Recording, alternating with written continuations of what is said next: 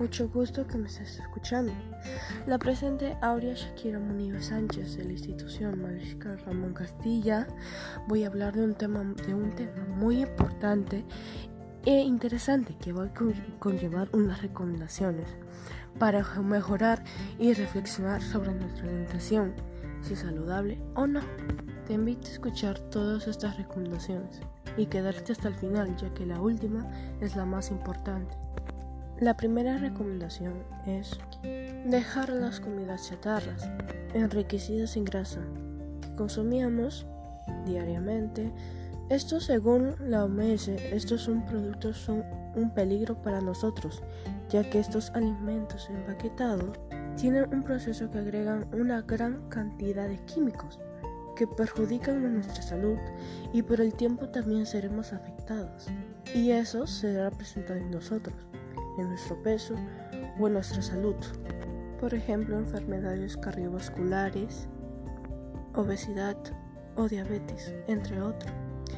La segunda recomendación para llevar una vida saludable es consumir alimentos altos en nutrientes y proteínas en todos los aspectos.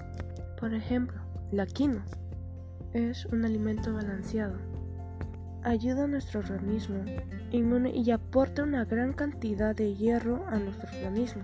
De ejemplos voy a nombrar algunos alimentos que tenemos en nuestra región para consumirlos. El camote. Esto nos ayuda con nuestro estrés e inflamación y controla la diabetes.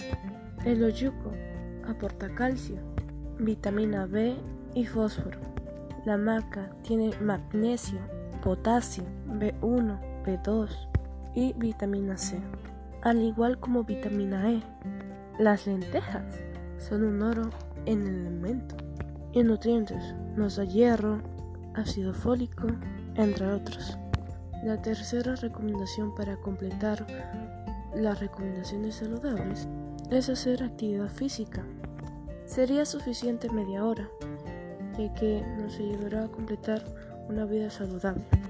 Hay que escoger una de las que más nos agrade y nos ayude a seguir todos los días y nos motive para mantener una rutina diaria.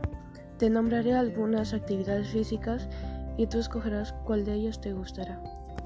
Por ejemplo, bailar, hacer ejercicio, yoga, correr. Y para concluir, la última recomendación. También existen otros métodos para ayudarnos a tener una vida saludable, como buscar ayuda de un profesional de la salud nutricional, de una manera más especializada y personalizada, y nos ayude qué alimentos debemos de consumir o no, por ejemplo.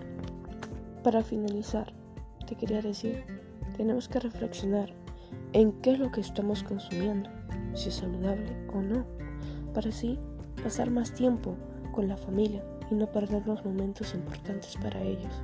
Tenlo en cuenta. Aquí comer comida chatarra no es un premio, es un castigo, ya que por el tiempo serás afectado. Muchas gracias. Hasta luego.